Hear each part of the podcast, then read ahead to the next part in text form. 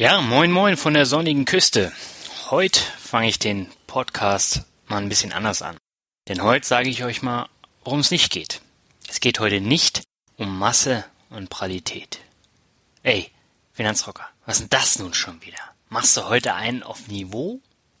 Dazu kann ich jetzt nur sagen, ich habe diese lustige Begriffsdefinition vor kurzem in Berlin gehört und da schon gewusst, dass ich sie irgendwann mal in meinem Podcast mit reinnehme.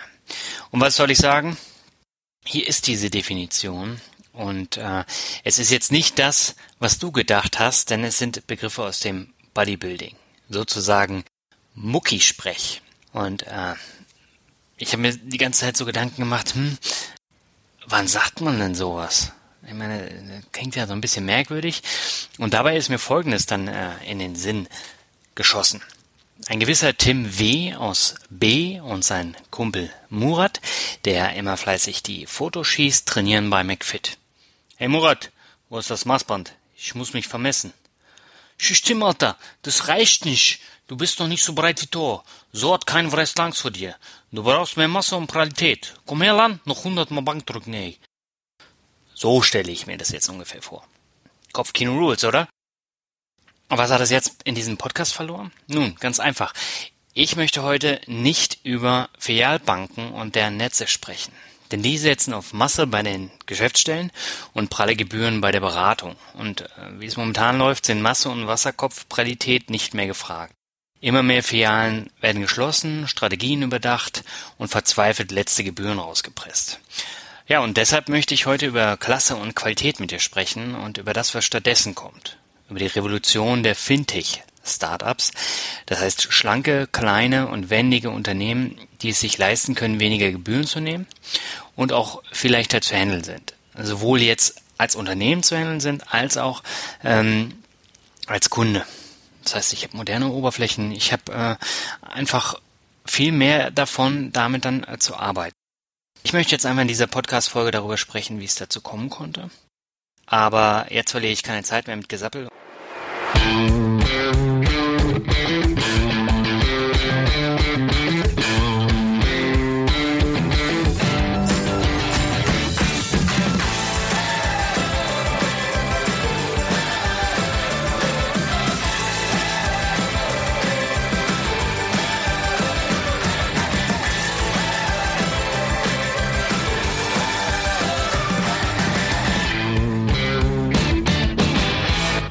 Hallo und herzlich willkommen zur neunten Folge des Finanzrocker Podcasts.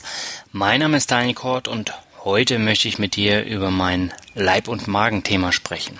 Die Fintech-Unternehmen. Bevor es aber soweit ist, habe ich noch eine ganz spezielle Bitte an dich. Wenn dir mein Podcast gefällt, freue ich mich über eine 5-Sterne-Bewertung bei iTunes. Denn nur so habe ich die Möglichkeit, bei neu und beachtenswert und in den Charts aufzutauchen und so dann eben neue Hörer von individueller Vermögensbildung überzeugen zu können. Ja, an dieser Stelle dann auch schon mal ein herzliches Dankeschön im Voraus. Und noch ein zweiter Punkt, auch ein ganz wichtiger. Finanzrocker ist nämlich vergangene Woche zum Finanzblock des Jahres gewählt worden. Darüber freue ich mich wahnsinnig. Das ist wirklich eine äh, tolle Geschichte. Und an dieser Stelle noch einmal ein ganz, ganz herzliches Dankeschön an alle, die mich gewählt haben. Ich konnte mich gegen 117 Konkurrenten durchsetzen und es ist wirklich ein toller Erfolg, nach nur viereinhalb Monaten als ähm, Blogger ähm, diesen Award zu gewinnen, den Smile 2015.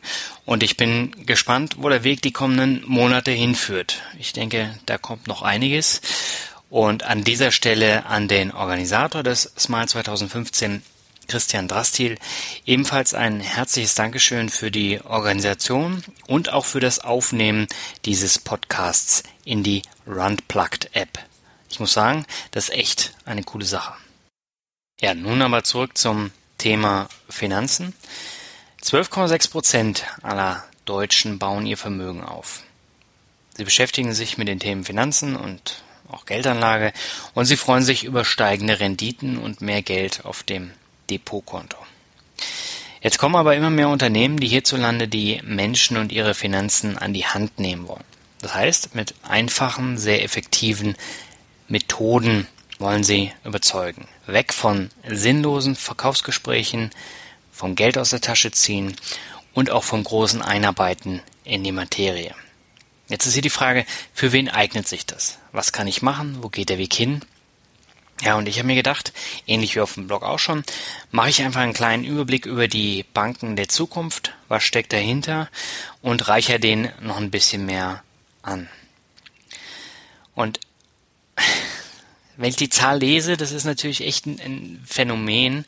87,4 Prozent aller Deutschen haben keinen Bock auf Aktien, Fonds, Anleihen oder ETFs. Das ist jetzt vollkommen egal, ob das ein fehlendes Verständnis ist, schlichtes Desinteresse oder auch schlechte Erfahrung, ähm, die dann als Grund herhalten müssen. Letztendlich muss man sagen, die Banken haben gnadenlos versagt, etwas gegen die immer niedriger werdenden Anlegerzahlen zu unternehmen. Schlimmer noch, die Leute, die noch zu ihrem Bankberater gingen, wurden ausgepresst wie Zitronen. Natürlich auch an dieser Stelle wieder ähm, der Hinweis, letztendlich ist jeder selber dafür verantwortlich, was er wem ähm, anvertraut, wem er glaubt. Und zu einem gewissen Punkt ist das natürlich dann auch eigene Dummheit, wenn man dadurch dann sein Geld verliert. Es ist mir passiert, es ist tausenden anderen passiert. Nichtsdestotrotz, man erhofft sich ja, dass man von Leuten an die Hand genommen wird, denen man vertraut, die Ahnung von der Materie haben, was ja in den meisten Fällen gar nicht stimmt, aber wie soll man sonst auf diesen Trichter kommen? Und das Thema Blogs und Blogger kam ja erst in den letzten zwei Jahren auf. Und äh, hier kann man wirklich sehr viel mitnehmen und äh, ähm, ich selber für mich nehme auch von äh, anderen Blogs sehr, sehr viel mit und ähm, da sind wirklich tolle Kollegen dabei und ich kann jedem da nur empfehlen, mal reinzuschauen. Jetzt ist aber so, dass äh, langsam neue Wege im Netz entstehen. Das schnelle Sterben der Filialbanken setzt ein und äh, gemeinsam mit dem immer schlechter werdenden Ruf. In den Medien tauchen außerdem ständig neue Artikel über die Strafzahlungen der Deutschen Bank auf und auch anderer Großbanken. Und die Frage ist jetzt, wo soll es denn äh, hingehen?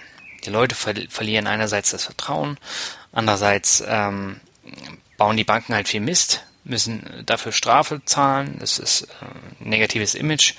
Und ähm, ja, seit ein paar Jahren äh, kommt es eben zu der Gründung von Startups. Und ähm, die konzentrieren sich ausschließlich auf bestimmte Nischen, die sonst hauptsächlich von den äh, Banken abgedeckt wurden und auch beraten wurden.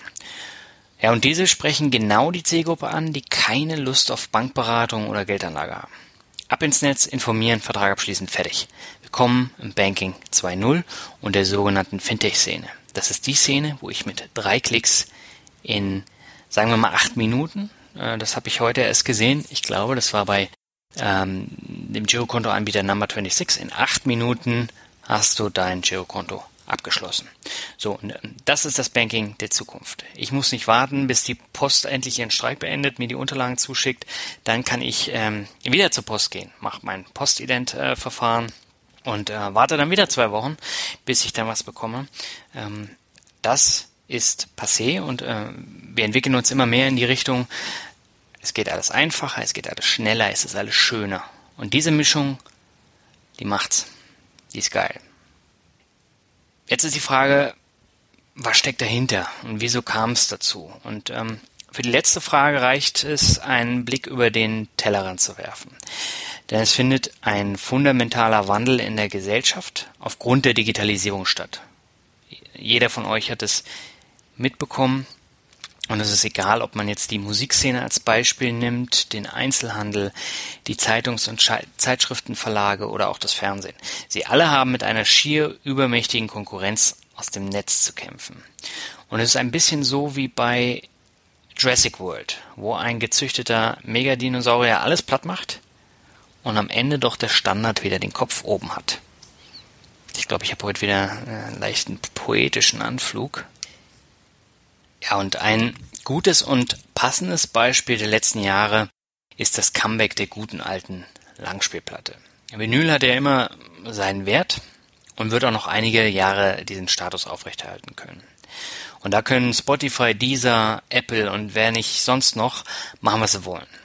Leider Gottes ist es aber so, dass die Plattenfirmen von jeder Band, die nicht bei drei auf den Bäumen ist, 25 unterschiedliche und farbige Versionen der jeweiligen LP pressen lassen und das zu Mondpreisen. Und so macht man diesen rückwärtigen Trend gleich wieder kaputt. Das gleiche Phänomen gibt es zum Beispiel auch bei Konzerten. Ähm, die Bands, die leben ja zu einem Großteil davon, dass man deren Merchandise ähm, kauft. Also von den CDs oder gar von den Downloads können sie nicht leben. Und hier entwickelt sich das auch immer mehr zu Wucherpreisen bis zu 40 Euro pro T-Shirt. Ich meine, wer zahlt für so einen Lappen 40 Euro? Also ähm, da muss man ja echt mit dem Quast gepudert sein, um das auszugeben. Und ähm, nichtsdestotrotz, was das Thema Musik angeht, vertrete ich eine ganz klare Meinung. Ich bin seit über zwei Jahren zahlender Spotify-Kunde und auch schwer begeistert davon. Und äh, ich würde auch doppelt so viel Geld dafür zahlen, also 20 Euro. Oder äh, eine andere Alternative wäre dann eben, ich unterstütze jetzt auch noch Apple Music und Spotify. Mal gucken, wie, in welche Richtung das geht. Hm, trotzdem kaufe ich aber nach wie vor sehr viele CDs, ich kaufe Shirts, ich unterstütze Bands via Crowdfunding und äh, auch durch Käufe im bandeigenen Shop. Und du siehst, es gibt so viele Wege, Neues und altbewährtes zu verknüpfen und dann auch zu unterstützen.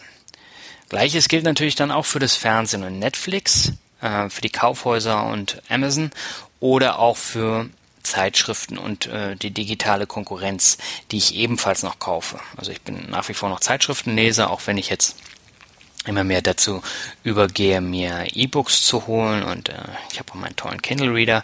Ähm, nichtsdestotrotz äh, von den Zeitschriften äh, komme ich jetzt erstmal nicht weg. Ja, bei den Banken ist das Problem aber wesentlich vielschichtiger und nicht so einfach zu lösen. Denn hier haben wir es mit einem generationsübergreifenden Problem zu tun. Auf der einen Seite haben wir es mit den Babyboomern und der Generation X zu tun, zu deren letzten Ausläufern ich auch gehöre. Und wir sind teilweise ohne Internet aufgewachsen, setzen auf persönliche Beziehungen und kennen noch die Kontoeröffnung in der Bankfiliale. Wir haben mit unseren Beratern Dutzende Tassen Kaffee getrunken, uns jeden Mist aufschwatzen lassen und sind mit einfachem Online-Banking zufrieden. Ja, und auf der anderen Seite stehen die Millennials und die Generation Y, weil sie alles hinterfragen müssen.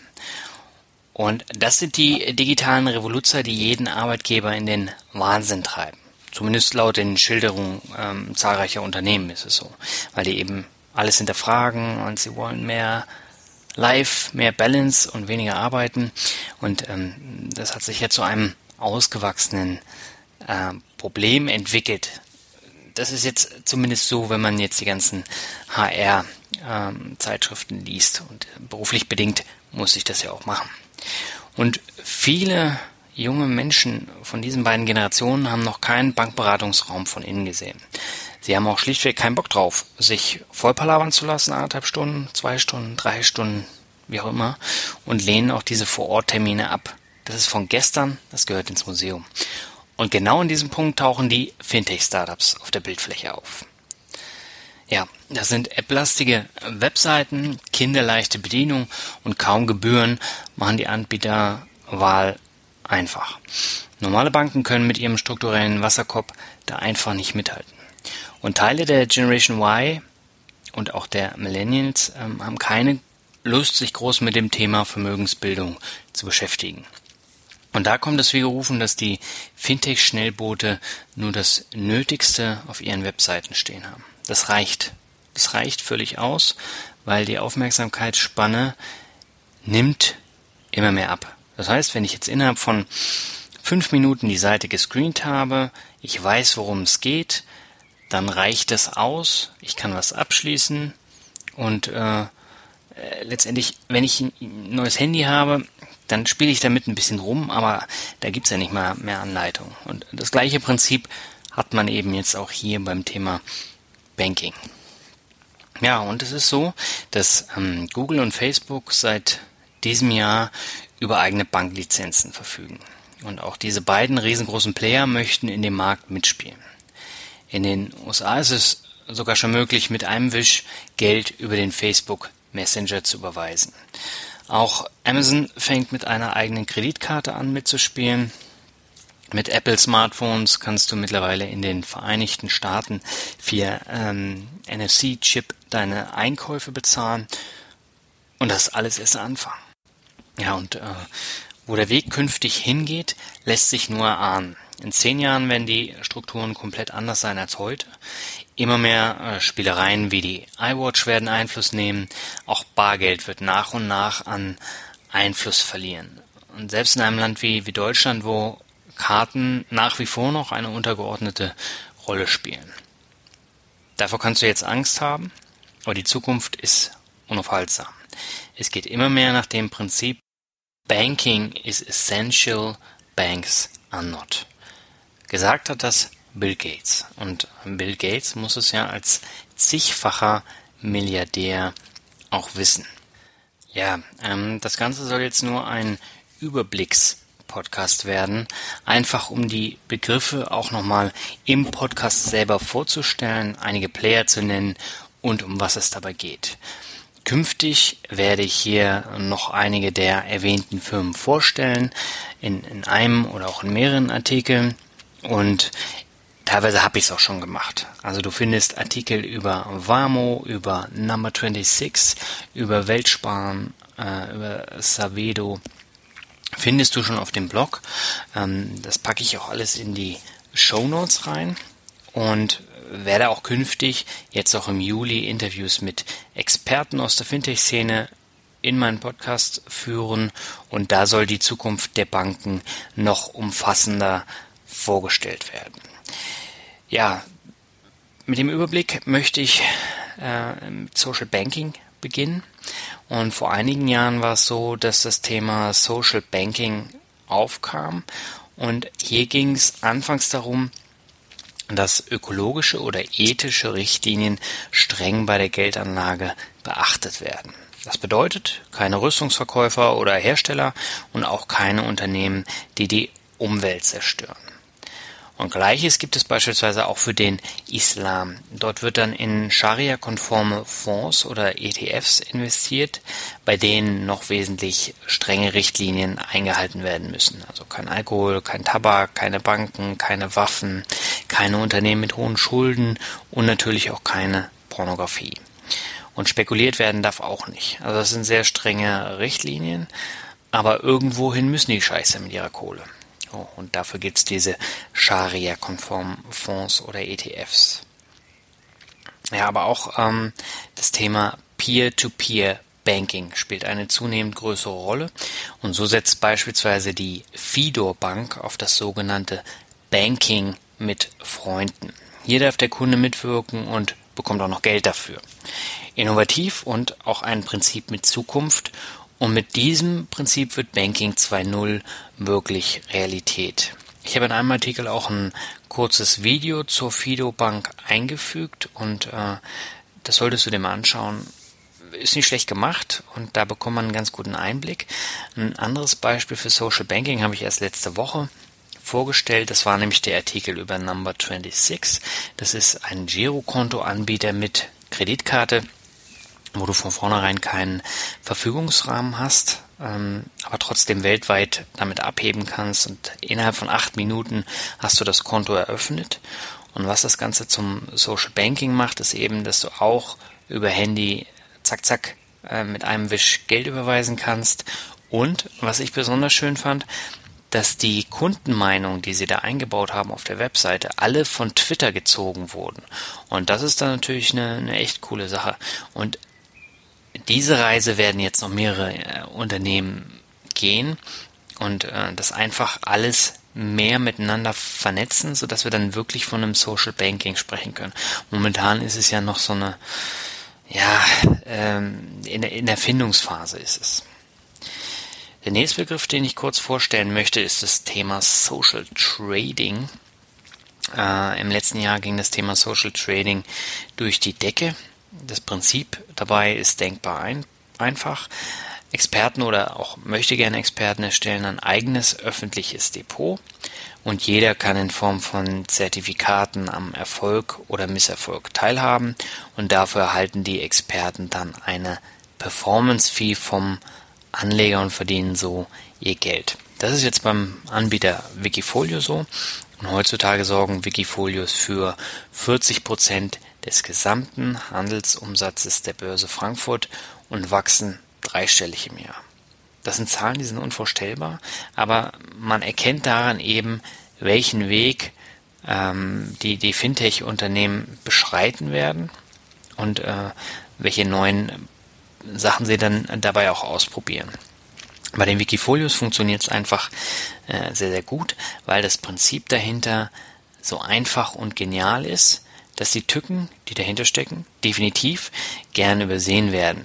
Denn innerhalb von Minuten haben nämlich schon Anleger ihre gesamte Einlage verloren, weil irgendein Vollidiot meinte, dass mit brandgefährlichen CFDs, Derivaten und Optionsscheinen viel Geld gemacht werden kann.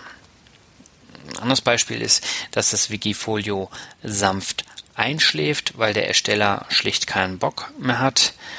Und ähm, dazu kommt eben noch, dass die Performance-Fees der Anbieter, die die Rendite sprichwörtlich vom Brot fressen. Und ähm, da ist es so, dass ähm, du als Ersteller eines Wikifolios eine Gebühr zwischen 5 und 20 Prozent erheben kannst und die wird nach bestimmten ähm, sogenannten High Watermarks dann abgezogen. So, ähm, so verdient man sich natürlich ein nettes Zubrot und ähm, es gibt jetzt auch diverse Magazine oder einzelne Börsenexperten, die äh, Wikifolios anbieten, die monatlich besprochen werden und in den Heften vorgestellt werden. Und äh, das ist eine nette Geschichte, kann man dann auch kaufen. Aber letztendlich ähm, Vermögensbildung, Geldanlage ist so ein einfaches Thema. Da muss man nicht sein gesamtes Geld in so einen Korb legen, wo du das nicht selber beeinflussen kannst. Gut, die Börse kannst du natürlich jetzt auch nicht beeinflussen, aber du kannst dir dein Portfolio so zusammenstellen, dass du ein gutes Gefühl dabei hast. Und das ist viel mehr wert, als wenn du ähm, jetzt über Social Trading Plattformen äh, alles praktisch auf ein, zwei, drei Trader packst, dem praktisch ausgeliefert bist. Was aber schön ist, wenn du dich genauer damit beschäftigst, kannst du dir eine Menge toller Anregungen für dein eigenes Portfolio holen. Ja, und genau darüber habe ich im Aktien mit Kopf Podcast von Kolja Barkhorn gesprochen. Da habe ich ja die Levermann-Strategie vorgestellt und auch den Tipp gegeben, sich von Wikifolios bei der Aktienauswahl inspirieren zu lassen. Und dafür eignet sich das Social Trading hervorragend. Ähm, ansonsten gibt es weitaus bessere Anlagemöglichkeiten. Neben Wikifolio gibt es eben auch noch den Anbieter Iondo, wo man dann wirklich auch die Trades nachkaufen kann, die irgendwelche Experten da gemacht haben. Das Prinzip ist aber letztendlich genau das gleiche.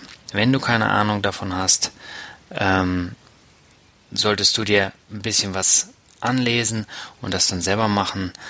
Und wenn du unbedingt da schauen möchtest, dann lass dich einfach von den Portfolios so ein bisschen inspirieren, rechne das selber nach und dann hast du auch mehr davon. Ja, kommen wir zum Thema Trading. Und im Trading-Bereich wird das Angebot im Netz immer größer. Von äh, Festgeldplattformen über maßgefertigte Sparpläne bis hin zu ganz einfachen Investmentlösungen entwickeln sich sehr vielfältige Anlagemöglichkeiten. Und hier ist das Potenzial noch längst nicht ausgereizt. Aber die Ideen, die jetzt schon da sind und auch umgesetzt wurden, die geben eine ganze Menge her. Weltweit gibt es neue Anbieter, die sich gegenseitig mit immer einfacheren und knackigeren Layouts übertreffen wollen. Und außerdem soll eben die Generation im Alter zwischen 18 und 30 angesprochen werden, die von dem Thema Geldanlage nicht so viel wissen wollen. Und das sind eben genau diese Millennials und die äh, Generation Y. Das ist ja dann zumindest in zwei, drei Jahren dann auch ein fließender Übergang. Und die sollen genau damit ähm, angesprochen werden. Und deshalb gibt es jetzt immer mehr passende Angebote für Jungsparer der iGeneration. Das heißt, ähm, Benutzeroberfläche wie auf dem Smartphone und IKEA-artige Du-Ansprache statt angestaubter Bankfilialen, Rumgesieze und Anzug-Krawatte-Kombis. Und hier ist wirklich für jeden etwas dabei. Festgeld, ETFs, Aktien, äh, Anleihen und einige Anbieter werde ich auch hier noch detailliert vorstellen weil sich dir damit auch andere Anlagemöglichkeiten eröffnen, wenn du keine Lust auf eigene Geldanlage hast. Ähm, teilweise habe ich schon gemacht. Weltspann habe ich vorgestellt als äh, Festgeldplattform. Ich habe Warmo vorgestellt als ähm, praktisch ähm, Sparplan ähm, die ich äh, ausgesprochen gut finde, ähm, wobei du da natürlich dann auch Gebühren zahlen muss, die sich in so einer Range bewegen wie bei einem Investmentfonds auch. Ja, nächster Punkt ist das Thema Versicherung. Insurance, Social Insurance und die soziale Versicherung wurde mal angedacht, ähm, ist in der ursprünglichen Form aber mittlerweile wieder von der Bildfläche verschwunden. Damals ging es darum, ich glaube, das war 2012, dass jeder bis zu neun Freunde mit zur Versicherung bringt und so weniger für die jeweilige Versicherung zahlt. Oder dass sich eben die Freunde gegenseitig finanzieren. Und heutzutage geht es bei dem Anbieter Friendsurance darum, dass der Versicherungsnehmer innerhalb eines Jahres keinen Schadensfall meldet und dann erhält er einen Teil der Versicherungskosten vom Unternehmen zurück. Und außerdem gibt es jetzt die unterschiedlichsten Möglichkeiten, Zeit und vom Umfang abhängige Versicherungen abzuschließen. Und hier gibt es in der Tat immer mehr, was es nicht gibt. Und Beispiele sind dafür neben Friendsurance App sichern und Schutzklick. Die Links ähm, findet ihr auch in dem Erlebe die Banken der Zukunft Artikel. Das ist der erste Fintech-Artikel. Packe ich auch in die Show Notes und die findest du wie immer unter finanzrocker.net slash hörenswert. Ja, der letzte Teil der Fintech-Unternehmen, das sind die schon oftmals vorgestellten und eigentlich auch für gut befundenen Social Lending Plattformen beziehungsweise die Peer-to-Peer-Kredite. Hierzu möchte ich jetzt gar nicht so viel sagen. Ich möchte nur das Prinzip nochmal ganz kurz erklären. Social Lending gibt es seit dem Ende der Nullerjahre. Und äh, ja, dieses Prinzip ist eigentlich denkbar einfach. Ähm, Bernd benötigt Geld, Alex hat Geld und über eine Plattform versucht Bernd nun einen Peer-to-Peer-Kredit aufzunehmen, da die Bank ihm einen Kredit verwehrt hat. Die Plattform hat ihn angenommen, sodass jetzt Privatanleger darüber entscheiden, ob sie Bernd Geld leihen oder nicht. Und jetzt kommt Alex wieder ins Spiel.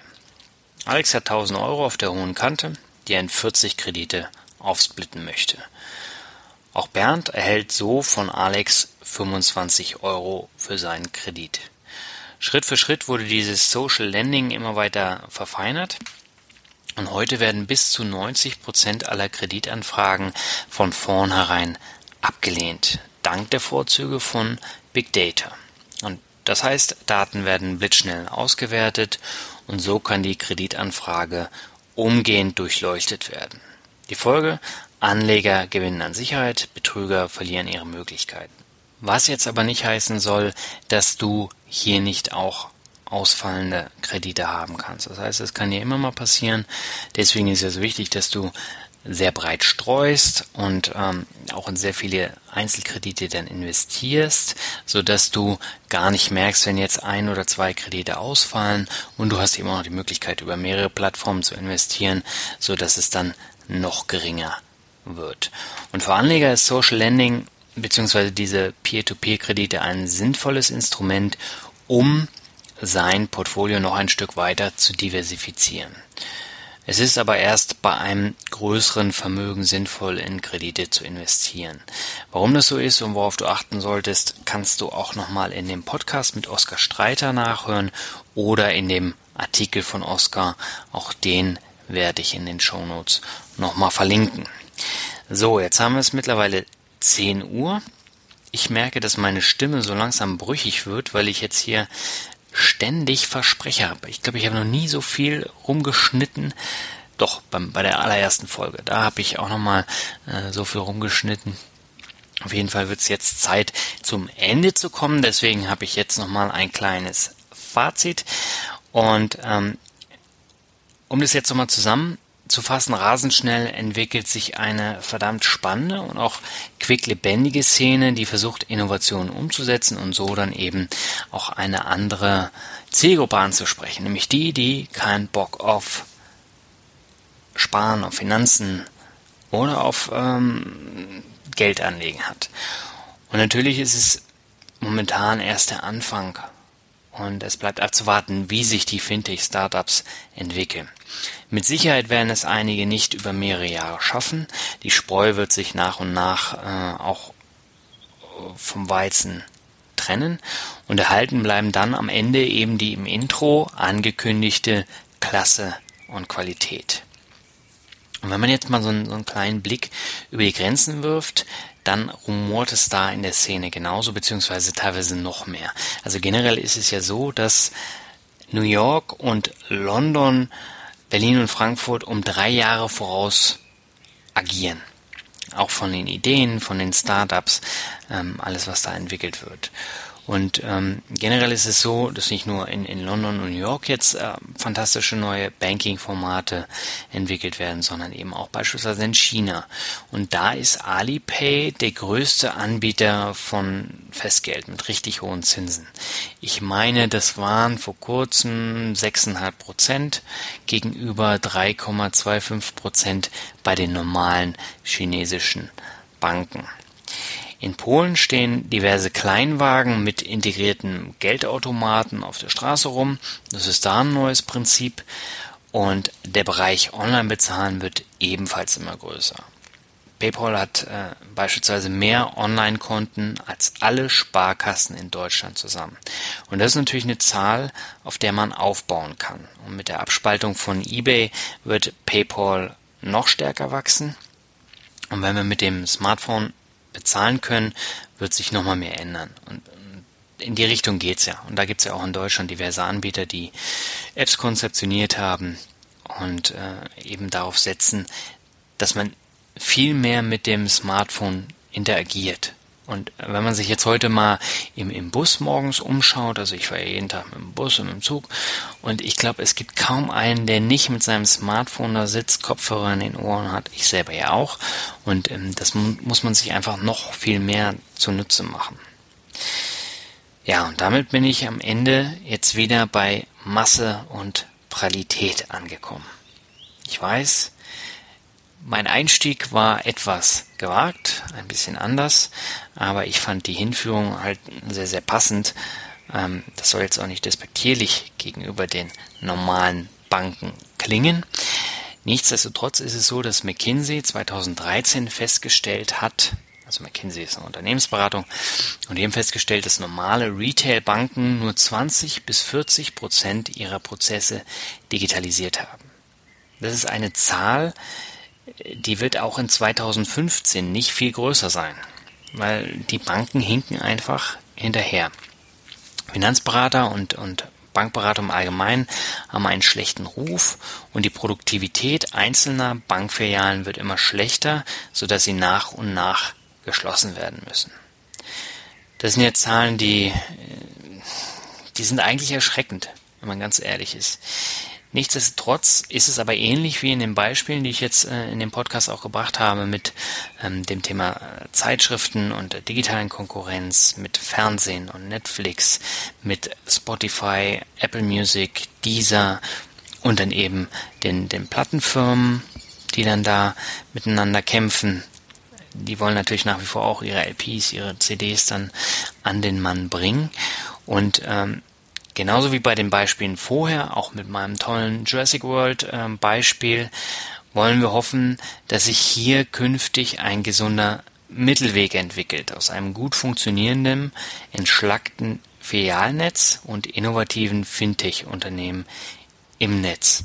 Weil letztendlich ist es nach wie vor so, die Fintech-Unternehmen können nicht alleine agieren, weil sie für gewisse Leistungen eben eine Banklizenz benötigen und fast kein Unternehmen hat eine. Die Fido Bank hat eine Banklizenz, aber die sieht sich auch nicht als Fintech-Unternehmen, laut eigener Aussage. Und hier geht es jetzt darum, dass man miteinander äh, Kooperationen abschließt, Netzwerke gründet und so dann gemeinsam halt viel mehr aus diesem wirklich tollen und spannenden Bereich ziehen kann. Das, das können jetzt nicht diese schnellen, wendigen Unternehmen alleine machen, sondern die brauchen wirklich die Hilfe der Banken. So, und jetzt ist mein zu trinken alle. Ich habe voll Durst und äh, deswegen bin ich jetzt auch am Ende angekommen. Ich könnte jetzt natürlich noch, noch viel mehr erzählen, aber ich glaube, ähm, das mache ich dann zu einem späteren Zeitpunkt. Ähm, vielen Dank für deine Aufmerksamkeit. Hat mir wie immer viel Spaß gemacht, auch wenn es jetzt viel länger gedauert hat, als ich eigentlich gedacht habe. Ich hoffe, du schaltest bei der nächsten Folge wieder ein. Die nächste Folge wird es in sich haben. Da habe ich mir ähm, eine Überraschung ausgedacht. Äh, das wird jetzt kein Mixtape sein, sondern das hat äh, konkret mit Finanzen und auch mit ähm, Anfängern, also äh, Geldanlageanfängern zu tun. Und ich bin gespannt, wie du die Folge dann finden wirst. Aber jetzt erstmal herzlichen Dank für deine Aufmerksamkeit und bis zum nächsten Mal.